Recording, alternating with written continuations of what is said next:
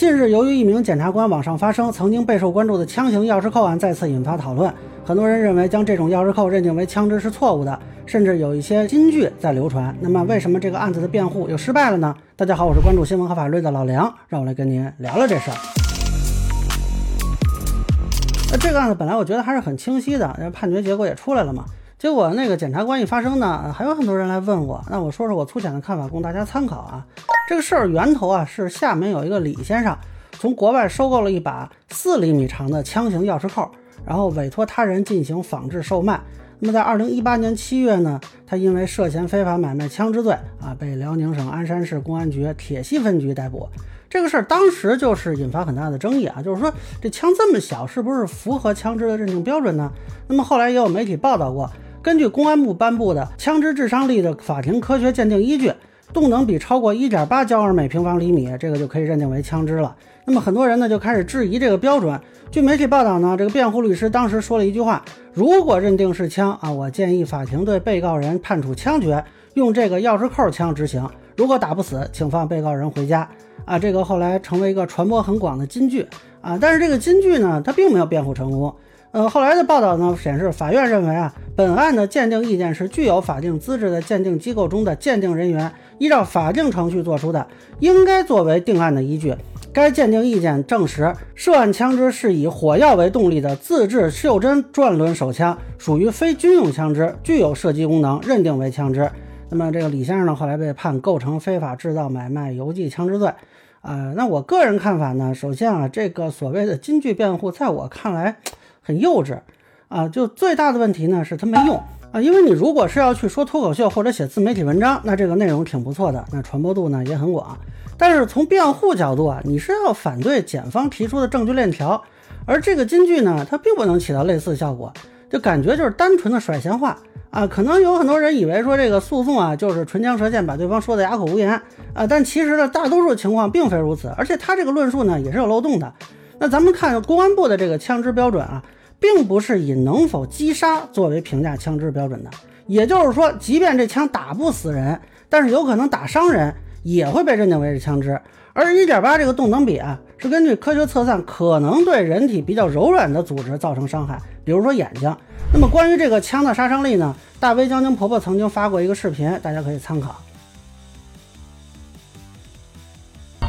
那么对这个律师来说，您这当事人售卖的这个枪型钥匙扣能否实现伤人效果呢？这恐怕是可以的啊。这个如果检察官啊也跟着起哄抬杠，你就可以提出啊，让您和您当事人拿眼睛接一枪啊，接下来都没事儿，那咱们就撤诉。您接吗？那我看网上还有人传言啊，说啊这个枪的力度没有那么大，你只要闭上眼睛啊就不会受伤。您这眼皮比那个罐儿的铁皮还厚啊，您这好眼皮啊。那么我的第二个观点呢？就是我认同这是一把枪，啊，很多人呢也会提出疑问啊。那么现在呢，枪支认定标准是不是不合理？因为呃，即便说能造成一定伤害，但是生活经验中啊，这个可能发生的场景也是有限的，包括这个枪单手都可能无法击发。那么这么认定呢，会不会过于机械呢？这个问题其实它底层逻辑啊，是涉及到一个司法认定标准和普通生活经验矛盾的时候的处理。那么不好意思，司法标准更具权威性。而且呢，一定程度上，司法标准都是要具有相当的稳定性啊。你可以某种程度上说它是机械的，它是不能随便逾越的。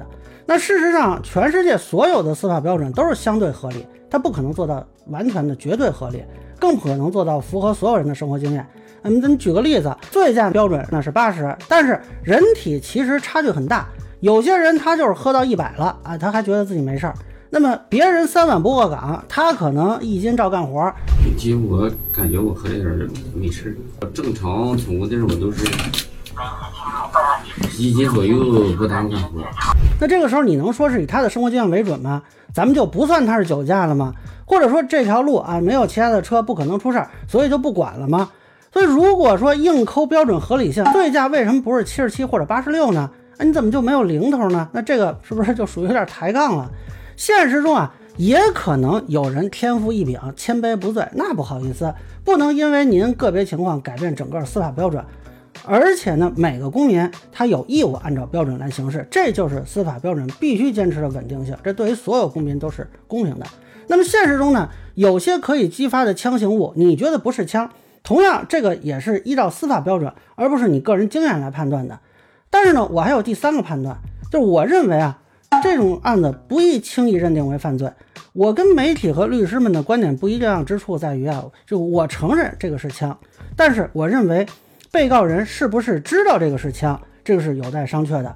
那么就这个案子来说，根据公开资料，这个被告人啊一直认为这就是普通的钥匙扣，不符合枪支认定标准。那咱们打个比方，我现在卖给你一雕塑，这雕塑里藏了一把 AK 四七，那标准枪支吧，对吧？那就没有比它更枪的了。那完事儿，您带着这个奔了机场了，结果被查出来了。那事后也能证明你不知情，甚至啊都拍到我这个怎么往里放的这个监控了。那你肯定就不构成倒卖枪支，就找我算账。那因为呢，这个罪名它是没有过失犯罪的。你说不能说啊，你根本就没有积极追求或者没有放任态度，还认定你是倒卖枪支。而根据公开报道呢，这个二零一五年厦门警方曾经对这个枪型钥匙扣进行过检查，没有提出存在问题。也就是说，当地公安机关给了当事人钥匙扣符合法律规定的判断。那么当事人有理由认为他所售卖的产品并非法定禁止的枪支。那么如果能找到买主证实啊，当事人在售卖时也是当成钥匙扣在售卖，买主也当成钥匙扣在购买，在使用中没有人把它作为枪支使用，都是当钥匙扣用，那就可以认定当事人对物品作为枪支的性质是不知情不了解，没有犯罪的主观故意，也没有损害结果，社会危害性不大，不宜认为是犯罪。所以类似案件，我认为应该更多考虑被告人主观犯罪的恶性程度，单纯以枪支标准认定犯罪就可能有待商榷。啊，不过现在法院呢，既然已经都判了有罪了啊，我是也没有看到完整的判决书，或许有什么信息我不了解，这里的观点就仅供大家参考。那么这就说到我第四个判断，就是硬刚枪支标准并不利于辩护。就我个人看法啊，如果你硬刚枪支认定标准，对于法院来说，要判决的时候就要考虑对公安机关认定标准的影响。那假如判了无罪，等于告诉全社会，这枪支标准啊有讨价还价空间。啊，只要打不死人，就可以拉到法院去掰扯掰扯。那市面上会有多少类似的情况？甚至出现杀伤力更大的产品，可能造成的混乱乃至伤亡会有多大？那么这对于法院来说，肯定他是不能不考虑的。而如果一开始就认同公安机关的标准啊，我承认这个东西是枪，只是在主观故意层面提出无罪抗辩，既不影响公安机关强制标准认定权威，也可以给法官判无罪，减少阻力障碍。那我觉得是不是更是一个有效的辩护呢？那你一个辩护意见是说让法官做两难抉择好呢，还是让法官毫不为难好呢？那当然了，你如果说坚持认为这个标准它有不合理之处，我们可以假如说将来通过提意见呀，或者向全国人大建议啊，去要求修改这个标准，但这不应该是这个审判解决的问题。所以我其实不太能理解为什么啊一定要硬刚枪支标准。那如果是媒体呢，可能有一种怎么说呢，改变一项规定的情节吧，就从孙志刚案之后，但律师呢，还是应该更多的从考虑维护当事人权益角度啊来下功夫。当然了，具体这个案子呢，我没见过完整的判决书和这个辩护词啊，只是我对硬刚这个问题的一个看法。那具体的律师的辩护行为，我不能做评价。最后呢，我想说啊，就这个事儿现在已经是判决生效。啊，最高法应该也是核准了。那么当事人如果不服判决，可以考虑申诉，这是当事人的权利。但是我觉得，对这件事的讨论，如果变成了对具体司法人员的攻击，就失去意义了。那倒过来说啊，呃，如果说我们的司法人员说怕事后被人攻击，而在他进行审判活动中啊有所保留，我觉得这个做法可能也有点问题吧。那么现在有些人非要跑去让那个检察官忏悔。嗯，我对这个做法也，嗯，持商榷态度吧。那这个标准判决也不是他个人决定的。有些人嘴上说要推动法治，行为上好像更像打击报复啊。我觉得大可不必。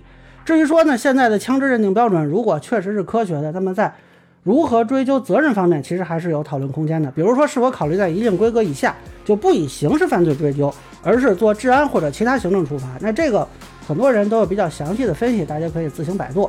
那以上呢就是我对枪型钥匙扣案的一个分享，个人浅见咱们说了，欢迎不同意见小伙伴在评论区、弹幕里给我留言。如果你觉得我说的还有点意思，您可以关注我的账号老梁不郁闷，我会继续分享更多关于新闻和法律的观点。谢谢大家。